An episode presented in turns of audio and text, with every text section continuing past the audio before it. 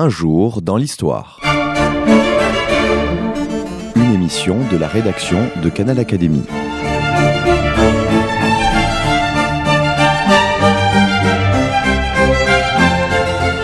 On retrouve Christophe Dickès.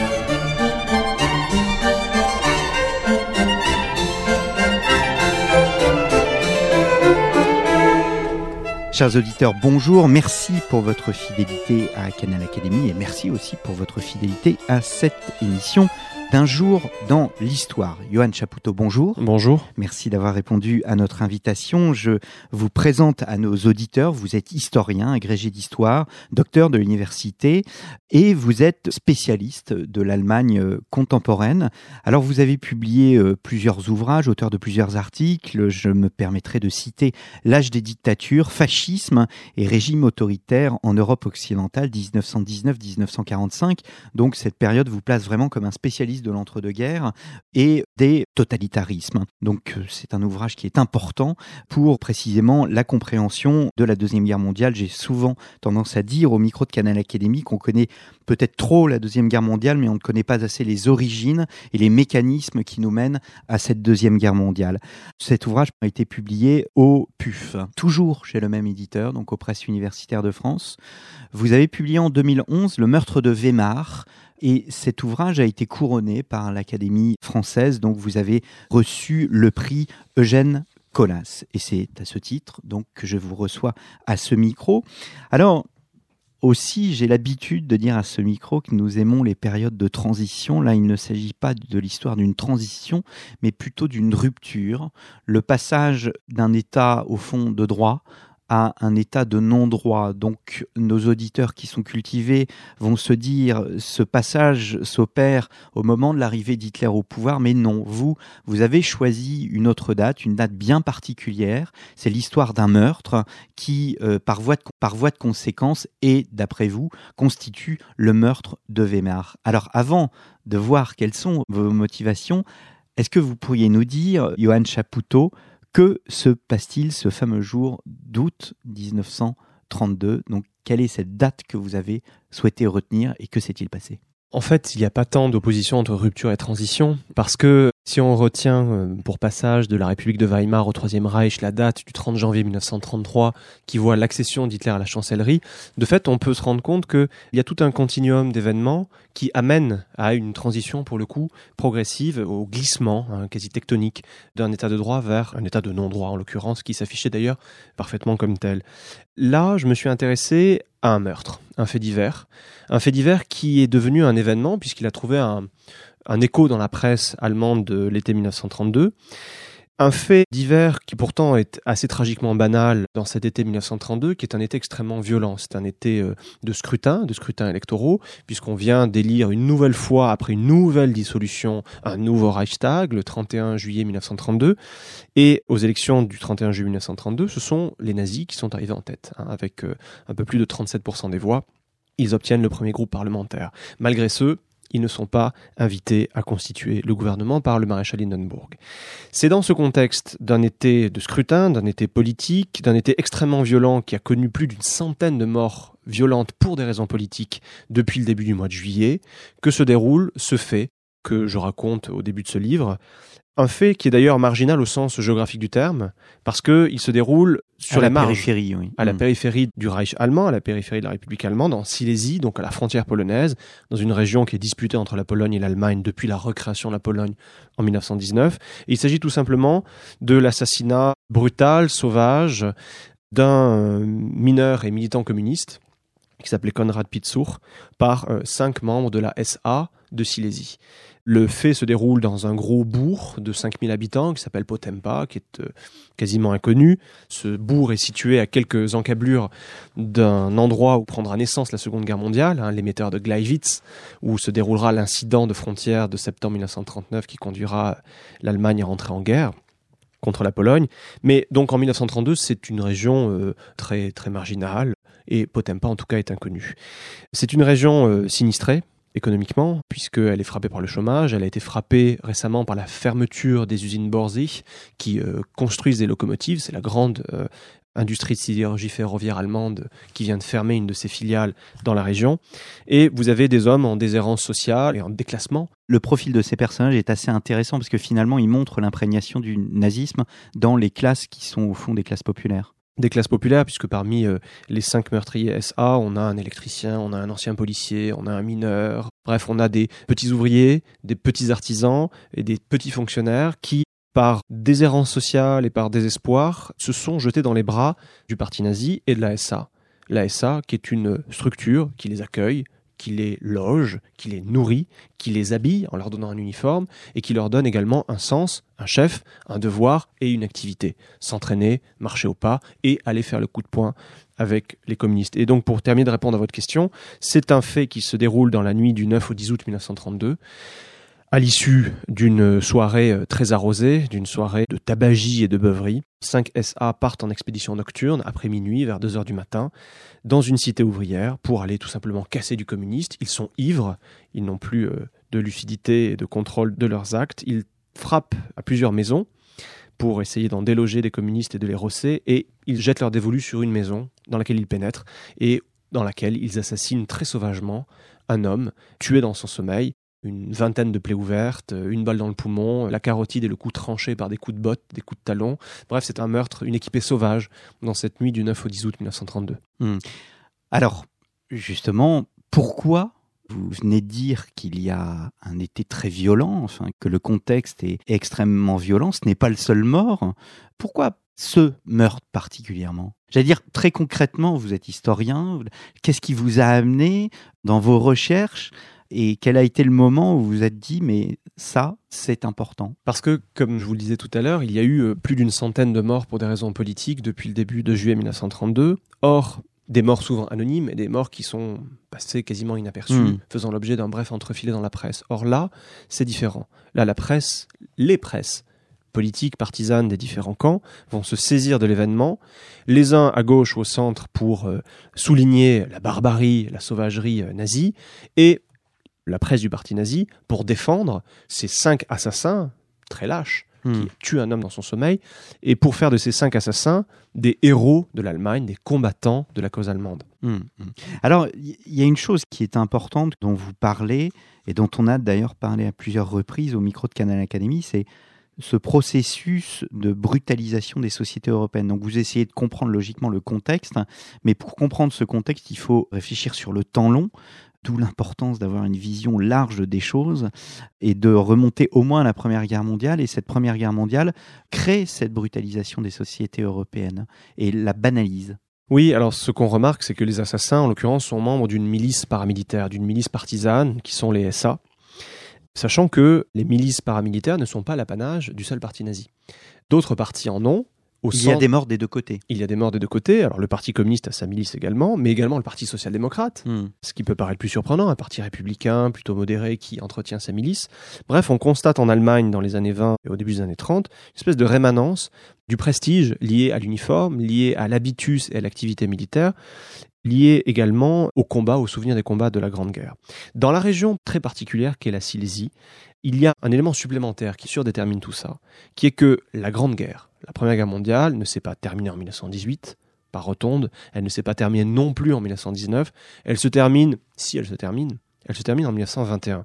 C'est-à-dire que de 1918 à 1921, vous avez des combats de frontières entre des corps francs et des insurgés polonais pour le contrôle de cette région de Silésie qui est en balotage entre un État polonais qui vient de renaître à Versailles, et un État allemand qui est euh, dans un processus de retraite diplomatique et politique et qui doit abandonner des territoires.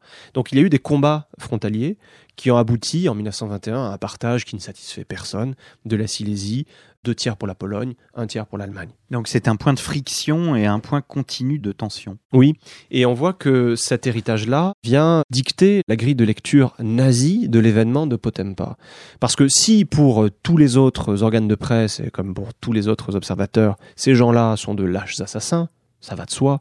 Aller tuer un homme dans son sommeil n'est quand même pas très glorieux, d'autant plus quand on est ivre, et d'autant plus quand on s'est jeté sur cette maison-là parce qu'elle n'avait pas de chien de garde, hmm. puisque cette équipée nocturne a essayé d'approcher d'autres maisons et a reculé devant de simples chiens. Bon, donc ce sont des lâches, ivres et euh, assez minables. Mais pour les nazis, ce sont des combattants de la cause allemande parce que ce sont pour certains d'anciens combattants de la Grande Guerre, et donc dignes héros en tant que tels.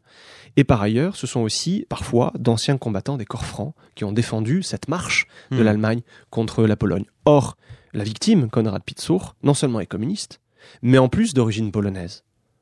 Ce qui en fait doublement, aux yeux des nazis, un élément extranational, un élément hors nation, une incarnation de l'anti-Allemagne. En tant que communiste, puisqu'il est internationaliste, donc non nationaliste, et en tant que polonais, puisque tout simplement il n'est pas allemand. Je reviens sur ces fameuses milices. La frontière entre le militaire et le civil s'estompe. Comment expliquer ce phénomène milicien? Par plusieurs raisons. La première, c'est que la Grande Guerre, qui mérite son épithète, c'est euh, un événement qui, pendant quatre ans, enfin plus de quatre ans d'ailleurs, puisque les démobilisations s'échelonnent jusqu'au début des années 20, la Grande Guerre est un long événement qui a mobilisé plus de 80 millions d'hommes européens. 80 millions d'hommes sous l'uniforme, à qui on a donné des armes et à qui on a donné l'ordre de tuer, l'ordre d'être brutaux et que l'on a décoré, valorisé parce qu'ils étaient brutaux. Bon. Il est très difficile, même si les démobilisations militaires suivent leur cours, il est très difficile de démobiliser culturellement les sociétés européennes. On ne peut pas avoir crié au meurtre pendant quatre ans, Hmm. crié à l'assassinat légitime de l'allemand, du français, du belge, de l'anglais, que sais-je, pendant quatre ans, pour ensuite rétropédaler, rétrograder aussi aisément. Donc vous avez une espèce de phénomène de rémanence culturelle de l'habitus guerrier, d'autant plus dans des pays qui ne sont pas satisfaits de l'issue de la guerre. La France peut se démobiliser culturellement de manière plus aisée, puisque la France gagne la guerre, la France a le second empire colonial du monde, la France est en excédent budgétaire jusqu'en 1931, tout va bien. Du côté de l'Allemagne, c'est évidemment différent. Ce qu'il y a d'intéressant aussi dans votre ouvrage, c'est que justement vous arrivez à montrer de manière précise la réalité à la fois sur le temps long et sur le temps court, ce qui n'est pas facile dans une centaine de pages. Comment réagit le politique? Comment réagit le Reichstag par rapport à ce phénomène dont vous dites d'ailleurs, hein, il y avait des milices euh, aussi pour le SPD Alors, pour ce qui est du Reichstag, c'est un élément qui est devenu négligeable à partir de 1930, puisque depuis 1930, depuis le renvoi du gouvernement de grande coalition droite-gauche du chancelier Müller, le Reichstag ne dégage pas de majorité et il y a un gouvernement, un gouvernement présidentialiste, un gouvernement technicien qui gouverne par décret-loi et non plus euh, grâce euh, au vote et au débat du Reichstag. Donc le Reichstag est devenu, euh, depuis 1930, un élément négligeable dans le pouvoir politique allemand puisque d'un régime parlementaire, on est passé à un régime présidentiel, tenu moins par Hindenburg, à vrai dire, que par son entourage immédiat et par le chancelier, Brüning d'abord, Papen ensuite. Et alors, ce qu'ont tenté de faire les chanceliers successifs, Brüning puis Papen, c'est justement de tenter de canaliser ou de contenir cette violence milicienne partisane en interdisant, par exemple, en avril 1932, le chancelier Brüning interdit la SA et la SS, puisqu'il estime que ce sont euh, deux organisations qui troublent l'ordre public. Lorsque Brüning est renvoyé de la chancellerie en juin 1932 et que Papen lui euh, succède, Papen est convaincu que l'on peut domestiquer les nazis et donc veut donner des gages au parti nazi en permettant à nouveau, donc en juin 1932, quelques mois après l'interdiction, l'exercice des activités de la SA et de la SS. Or, quelques chiffres, la SS à cette époque c'est environ 50 000 hommes, la SA 400 000. À l'été 1932, ce sont 400 000 hommes qui portent l'uniforme brun et qui célèbrent leur chef, leur idéologie et leur vision de la nouvelle Allemagne. Vous êtes à l'écoute de Canal Académie. Je reçois euh, Johan Chapoutot, auteur du Meurtre de Weimar, un ouvrage paru au PUF, aux presses universitaires de France, et qui a donc reçu un prix de l'Académie française. Nous nous retrouvons dans un instant.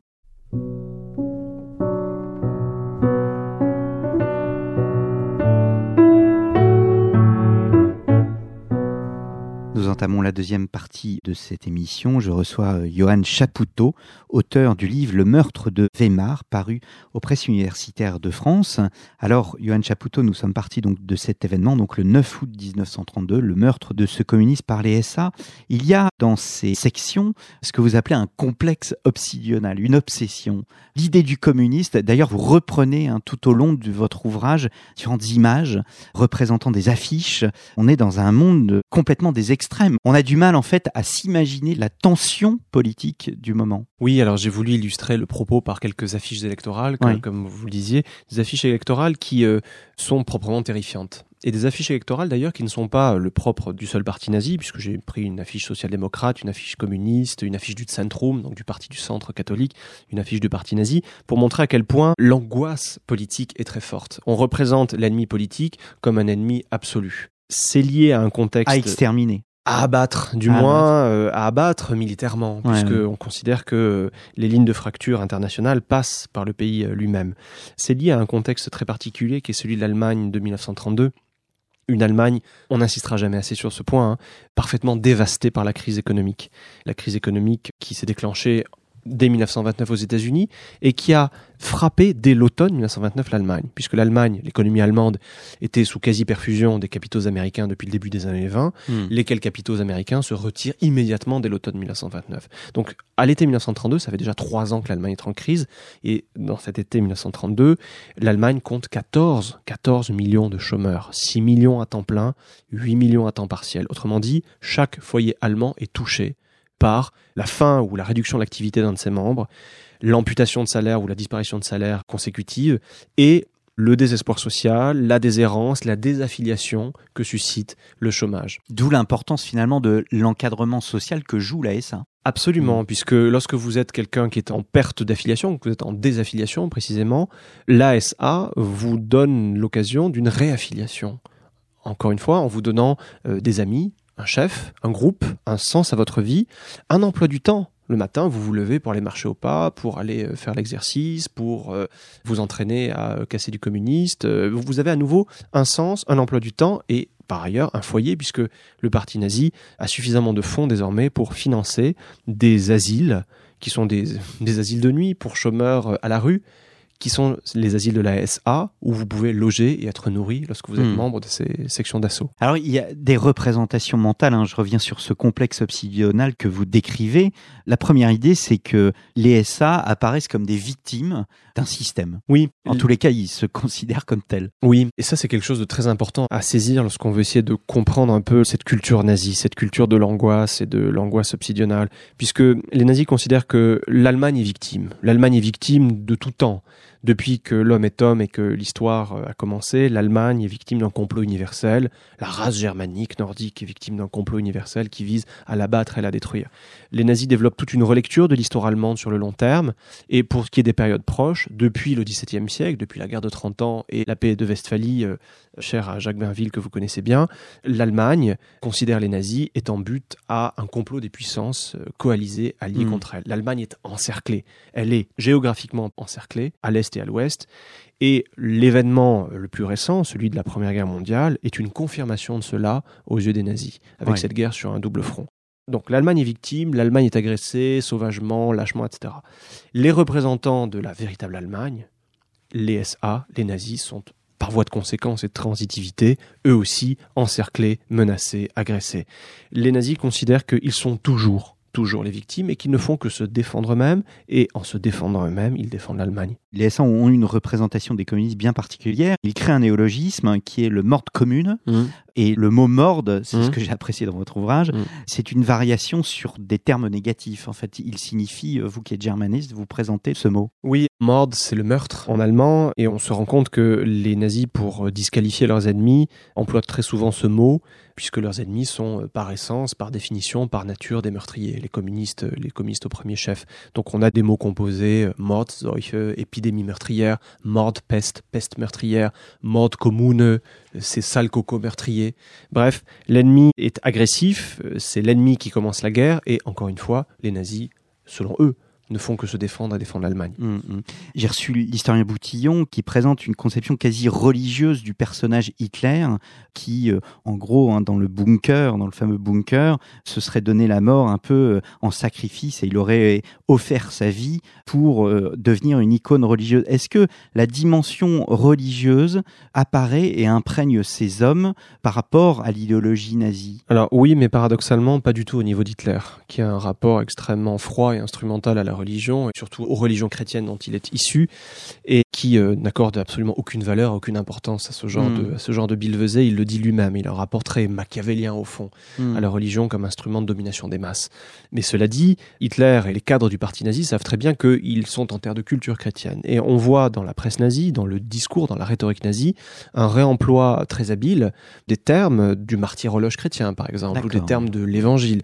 En l'occurrence, pour ce livre, j'avais lu un ouvrage qui est paru en 1933, à la gloire des SA de Silésie, euh, précisément, qui est un long martyrologe sur presque 200 pages de ces SA fier et preux combattant de l'Allemagne, mort le plus souvent dans le plus jeune âge contre un ennemi lâche et supérieur en nombre pour le salut de l'Allemagne.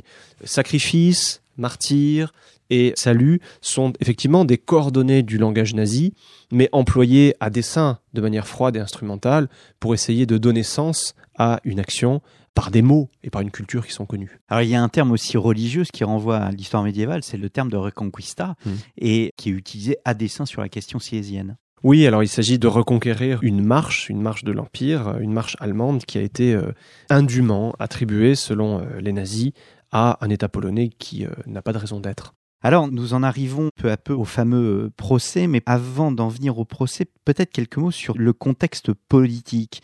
Et c'est très très important parce que ceux qui connaissent un peu leur histoire savent que le parti nazi monte, monte, monte, et tout à coup, il y a des doutes à l'intérieur du parti, et on sait ce que fera Hitler lors de la nuit des longs-couteaux vis-à-vis de la SA. Est-ce que vous pourriez décrire ce moment qui est un moment important où même Hitler est remis en cause par certains au sein de son propre parti parce que Hitler ne veut pas faire, ou en tous les cas pas encore, le jeu des maximalistes? Hitler a tenté un putsch, une marche sur Munich qui devait être une réitération de la marche sur Rome. Donc en 1923, un an après la marche sur Rome, les nazis ont tenté un putsch et ça s'est euh, mal terminé. Depuis lors, Hitler a décidé d'adopter une, tactique légaliste. Légaliste, c'est-à-dire électoraliste. Les nazis prendront le pouvoir, selon lui, par les urnes. C'est euh, une stratégie qui implique une longue traversée du désert de 1924 à 1929, où le parti nazi euh, plafonne à 2 ou 3 des voix. Et c'est une stratégie qui semble porter ses fruits à partir de 1929, quand, du fait de la crise, le parti nazi décolle de manière absolument inouïe dans les suffrages des Allemands, puisqu'on passe de 2,5% à 37% en trois ans. Cela dit, c'est une réussite électorale, mais c'est un échec euh, tactique, puisque, je vous le disais, même si les nazis constituent le premier groupe parlementaire au Reichstag à l'été 1932, ce n'est pas pour autant que le président Hindenburg appelle Hitler au pouvoir. Et donc, début août 1932, les nazis sont euh, exultants de leurs résultats et en même temps désespérés et frustrés de leur situation objective puisqu'ils ne sont pas au pouvoir et visiblement ils ne seront jamais appelés au pouvoir par Hindenburg qui se méfie de cette plèbe euh, vulgaire euh, qu'il méprise en aristocrate Juncker de l'Est. C'est dans ce contexte que la SA s'impatiente et s'impatiente euh, de manière de plus en plus bouillonnante. La SA, qui est une force donc de 400 000 hommes, qui connaît sa force, qui connaît sa puissance, 400 000 hommes à comparer aux 100 000 hommes de l'armée allemande, hein, puisque l'armée allemande a été réduite à 100 000 individus par le traité de Versailles, la SA sait sa force et est désireuse de tenter le coup d'État. Donc vous avez une tension au sein du parti nazi entre Hitler et son entourage qui veulent poursuivre la stratégie légaliste et Ernst Röhm, le chef de la SA, qui ne fait pas mystère de ne plus vouloir forcément toujours retenir ses troupes. Rome est très lié à Hitler, hein. c'est un ami. C'est un ami, euh, c'est quelqu'un qui est rentré exprès de Bolivie euh, au milieu des années 20 pour prendre la tête de l'état-major de la SA. C'est un homme qui est très apprécié par Hitler puisque c'est un multi-décoré et multi-blessé de la Première Guerre mondiale. C'est un militaire de carrière. C'est le seul à le tutoyer, vous C'est le seul à le tutoyer, effectivement. Et c'est quelqu'un qui, euh, cependant, a des options politiques différentes. Autant Hitler, dès le début des années 20, a fait le pari des élites. Des élites non seulement politiques, mais économiques et euh, sociales, en estimant qu'on ne pouvait arriver au pouvoir que grâce au pouvoir de l'argent, de l'armée, de l'industrie. Rome, lui, garde euh, une nostalgie euh, d'une épopée révolutionnaire à faire, d'une révolution sociale réelle. C'est ce qui d'ailleurs va aboutir à un désaccord qui amènera jusqu'à la nuit des longs couteaux à l'élimination de l'état-major de l'ASA. Mais à l'été 1932, le désaccord est, est patent, puisque l'ASA, notamment par le meurtre de cet individu communiste, montre qu'elle est prompte et prête à passer au coup de force. Alors justement, quel rôle va jouer ce meurtre du 9 août 1932 dans les choix d'Hitler? C'est ce que nous allons voir, Johan Chapoutot, après cette dernière pause.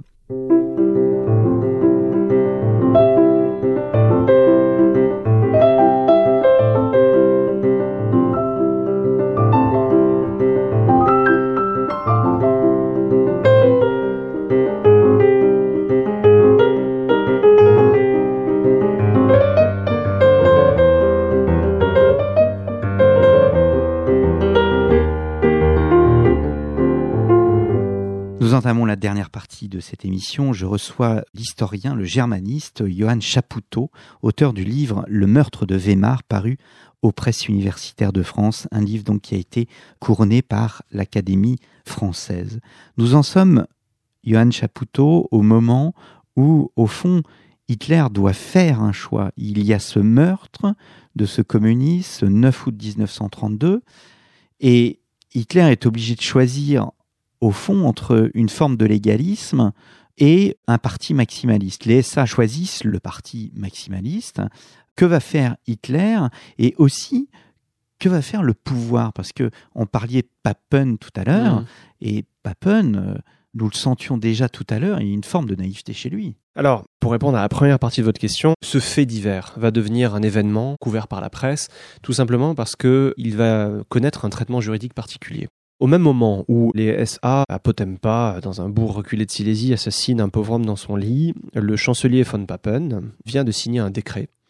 Un décret-loi instituant des formations juridictionnelles spéciales au sein des tribunaux, dans chaque ressort de cour d'appel, des tribunaux spéciaux qui ont à connaître précisément des crimes politiques, donc ayant des motivations politiques, ayant entraîné la mort, et prévoyant un jugement en premier et en dernier ressort, et une seule alternative, soit l'acquittement, soit la peine de mort. Donc c'est une juridiction d'exception qui vise, selon Papen, à rétablir la paix civile en Allemagne. Les premiers individus à tomber sous le coup de ce décret-loi, ce sont précisément les 5 SA de Potempa, qui vont connaître toute la foudre de la loi d'un ordre républicain, qui, euh, d'un ordre civil, qui veut se rétablir par cette loi d'exception. Au titre de ce décret, les SA vont être condamnés à mort. Et là, euh, le parti nazi va réagir. Dans des circonstances normales, sans ce décret-loi, le procès aurait duré des mois, ça se serait perdu dans les limbes de l'actualité et on n'en aurait plus parlé. Là, le jugement est très rapide, c'est en 13 jours que ça s'opère. Il y a une couverture médiatique et il y a une condamnation à mort des 5 SA. La réaction de la SA est une réaction de solidarité corporatiste. Euh, ce sont des camarades courageux qui ont affronté l'ennemi communiste et qui euh, ont affronté au champ d'honneur euh, l'anti-Allemagne et qui ne peuvent pas être punis pour cela. C'est ce que dit Röhm de manière très explicite dans les colonnes du Völkischer Beobachter. Là, Hitler sent qu'il y a une conjonction d'événements qui fait qu'il ne peut plus tenir ses troupes. Premier parti d'Allemagne, refus d'accession à la chancellerie et absence de présence au gouvernement. Et désormais, cette SA qui est euh, irritée, excitée par la condamnation à mort de cinq de ses membres. Hitler, donc, par peur de se faire dépasser par l'aile maximaliste, activiste, révolutionnaire du parti nazi, va en prendre la tête, tout simplement, pour ne pas se faire doubler, et va euh, proclamer dans les colonnes du Völkischer Beobachter non seulement sa solidarité avec ces cinq héros de la cause allemande, mais également adresser un ultimatum au gouvernement von Papen, autrement dit, relax des cinq individus, ou alors, dit-il, je ne retiens plus mes hommes. Hum, Vous citez intégralement son texte qui est très important. Alors, que fait le pouvoir? Comment réagit le pouvoir Au fond, Hitler termine son texte en disant Le combat pour la vie de nos cinq camarades ne fait que commencer. C'est une menace pour l'avenir. Oui, et c'est une menace explicite, et euh, Hitler a très bien mesuré les conséquences de, de son geste en faisant euh, le pari que le pouvoir euh, va reculer, qu'il est trop faible pour euh, tenter l'aventure d'un affrontement possible Et ce avec qui se passe 400 000 hommes. Alors, dans un premier temps, Papen réagit fidèlement à sa politique qui est incohérente. hein. Je vous disais tout à l'heure que Papen est celui qui a autorisé à nouveau les activités et les réunions des SA et des SS en juin 1932. Hum. Il rétropédale en août 1932 par ce décret-loi contre les crimes politiques. Et désormais, face au chantage du parti nazi, il réaffirme dans plusieurs discours publics qu'il est le garant de la sûreté de l'État, de la paix civile et que l'État de droit ne va pas reculer. Or, face à l'ampleur que prend cet événement, face au traitement médiatique, à la résonance médiatique de cet événement et face à l'intransigeance de la hiérarchie nazie, le gouvernement du Reich va reculer. Lors d'une séance de cabinet de septembre 1932, la peine de mort des 5 SA va être commuée en détention à perpétuité. En catimini, sans publicité, mais en tout cas le message est passé auprès des nazis qui de toute façon désormais parlent d'autre chose, parlent de la préparation du futur congrès de Nuremberg, parlent des événements internationaux et ne parlent plus de l'affaire de Potempa. Pour euh, l'anecdote, les 5 euh, SA donc restent en prison pendant quelques mois et ils seront libérés en mars 1933 après la prise de pouvoir des nazis. C'est à ce moment-là de votre ouvrage que vous mettez euh, une affiche du Centrum, qui est le parti catholique, et qui sent bien que l'on bascule. Alors d'abord, est-ce que ce type d'affiche correspond vraiment à cette actualité, ou est-ce que ce sont des affiches qu'on rencontrait déjà avant? Mais je pense que si vous l'avez mise là, c'est bien parce que ils ont conscience qu'on bascule dans une autre ère. Oui, c'est une affiche électorale de 1932 pour un des scrutins de l'année 1932. Hein, il y en a trois importants au niveau fédéral, au niveau du Reich, les élections présidentielles d'avril 1932, les élections Reichstag en juillet et à nouveau des élections Reichstag en novembre 1932. L'affiche du Zentrum que vous évoquez, le Zentrum, qui est le parti euh, auquel appartient von Papen et auquel a appartenu le chancelier Brüning, représente une tour, une tour assiégée par des hordes communistes, des hordes nazies qui veulent prendre d'assaut la légalité euh, de l'État et euh, détruire la paix civile ainsi que l'État de droit. Là aussi, on est dans un complexe d'obsidionalité, hein, un complexe de l'assiégement, des forces de la raison, des forces bourgeoises, du tempérament raisonnable, par l'excès fanatique des extrêmes, que ce soit euh, de droite ou de gauche. Voilà l'auto-représentation du Centrum. Nous sommes la forteresse, nous sommes la tour de défense et la muraille qui va protéger le bon sens, protéger la bourgeoisie et protéger euh, des valeurs de paix et de l'égalité. Hmm. Alors, à côté de cette image, vous mettez en avant le texte de Papen, qui, dites-vous, fidèle à l'ordonnance du 9 août, écrit à la fin du mois d'août, donc nous sommes le 28 août 1932, un texte qui est extrêmement intéressant parce qu'il établit un lien entre l'idéologie marxiste et l'idéologie euh, nationale-socialiste. Oui, c'est un trait euh, très classique. Hein. Encore, on le voit euh, souvent aujourd'hui de manière polémique que de renvoyer dos à dos ce qui hmm. seraient deux extrêmes, hein, d'un côté la droite et la gauche.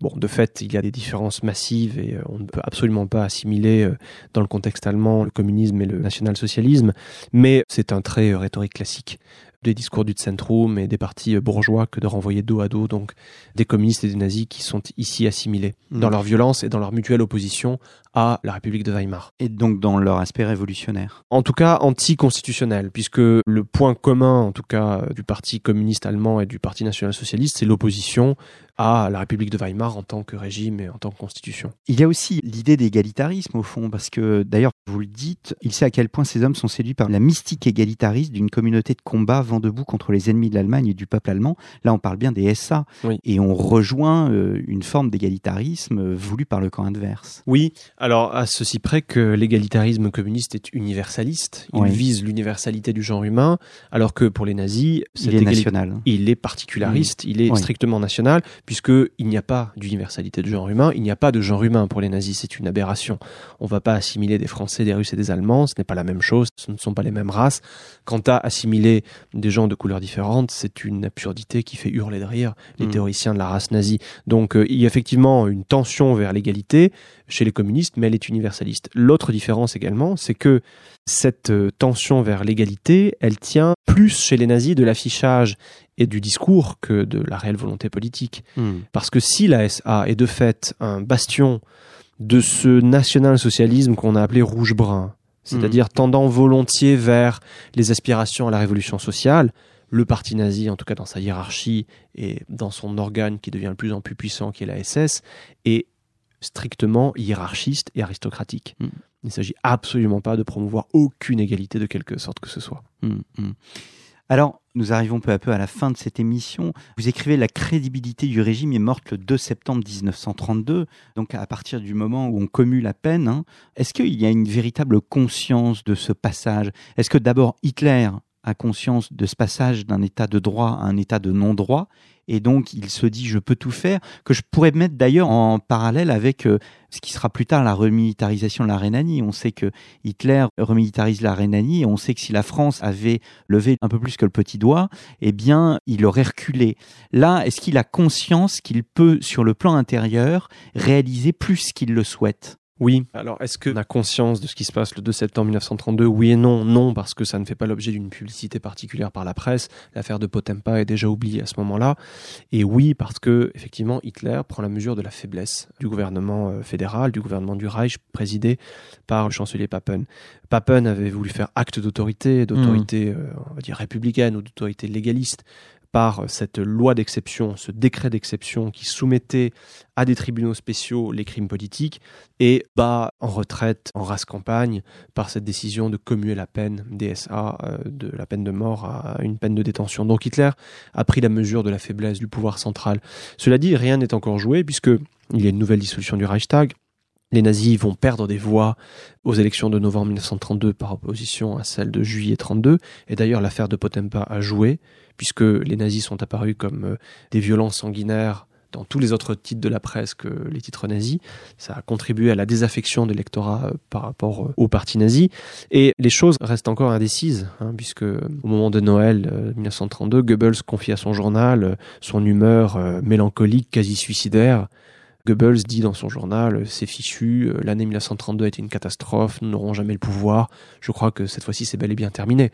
Hmm. Donc euh, rien n'était joué, mais Hitler a puisé dans l'affaire de Potempa des raisons pour lui d'espérer prendre le pouvoir et subvertir l'ordre légal de la République de Weimar. Dans le cadre d'un mouvement révolutionnaire, on, dit généralement un pur trouve toujours un plus pur qui l'est pur. Hmm. Au fond, l'affaire de Potempa est menée par des SA hmm. et Hitler va choisir, prendre la position maximaliste et au-delà, il va détruire ce mouvement qui pourtant l'a servi. Oui, le conflit dont on a aperçu les premiers germes à l'été 1932 à propos de Potempa, conflit entre Hitler et la SA, euh, va s'aggraver, puisque Hitler considère que, et c'est en ce sens qu'il n'est pas révolutionnaire au fond, il considère que avec la prise de pouvoir, enfin avec l'accession au pouvoir fin janvier 1933, la messe est dite, que désormais le parti nazi va pouvoir euh, investir tous les échelons des services de renseignement et de sécurité de l'État, va pouvoir prendre contrôle de l'État et le mettre à son service pour mener sa politique. De l'autre côté, vous avez un Ernst Röhm qui ne cesse de rappeler, de janvier 1933 jusqu'à sa mort en juin 1934, que rien n'est fait, rien n'est joué que le 30 janvier 1933 est une simple accession au pouvoir, ce n'est pas une révolution. Rome veut une révolution sociale, mais encore une fois une révolution limitée aux nationaux, limitée à la race germanique. et ce conflit entre Hitler et la SA va s'approfondir. Rome, multipliant les discours, il appelle à une seconde révolution, à la vraie révolution, et Hitler ne cessant de proclamer que c'est fini. Hmm. Et tout cela va s'aggraver, se cristalliser à un moment où au printemps 1934, Hitler sait que Hindenburg est condamné. Hindenburg est très malade, va mourir, le président du Reich. Et dès lors, Hitler va vouloir, euh, après la mort d'Hindenburg, mort imminente apparemment, cumuler les fonctions de chancelier et de président du Reich. Hmm. Et donc parachever le coup d'État nazi, si vous voulez. Mais pour ce faire, il a besoin du soutien des élites, élites euh, industrielles, financières et des élites militaires. Et les militaires sont euh, exaspérés par la volonté qu'a Röhm de faire de la SA la véritable armée allemande. Et dans ce marché avec l'armée, pour avoir le soutien des élites militaires et de l'armée, à la mort d'Hindenburg, Röhm va être euh, le cadeau fait par Hitler à l'état-major, le gage de sa sincérité. Il va dire au fond, en éliminant l'élite de la SA et en faisant tuer Röhm, il va montrer à l'état-major de l'armée allemande qu'il est des leurs, qu'il veut hmm. l'ordre, la stabilité, le maintien de l'ordre social traditionnel, le maintien des privilèges, et que rien ne va changer, que l'Allemagne, sur les fondements de ses valeurs prussiennes, autoritaristes, bourgeoises, militaires, va se régénérer et pouvoir entamer sa guerre à l'extérieur. Eh bien, merci euh, beaucoup, Johan Chapoutot, d'avoir évoqué hein, pour nous ce moment, hein, ce passage d'un état de droit à un état de non-droit. Le meurtre de Weimar, tel est le nom de votre ouvrage, paru aux presses universitaires de France. Et je cite et je renvoie nos auditeurs et surtout nos étudiants à l'âge des dictatures, fascisme et régime autoritaire en Europe occidentale, 1919-1945. Merci beaucoup et à très bientôt pour un nouveau numéro d'un jour dans l'histoire. Merci.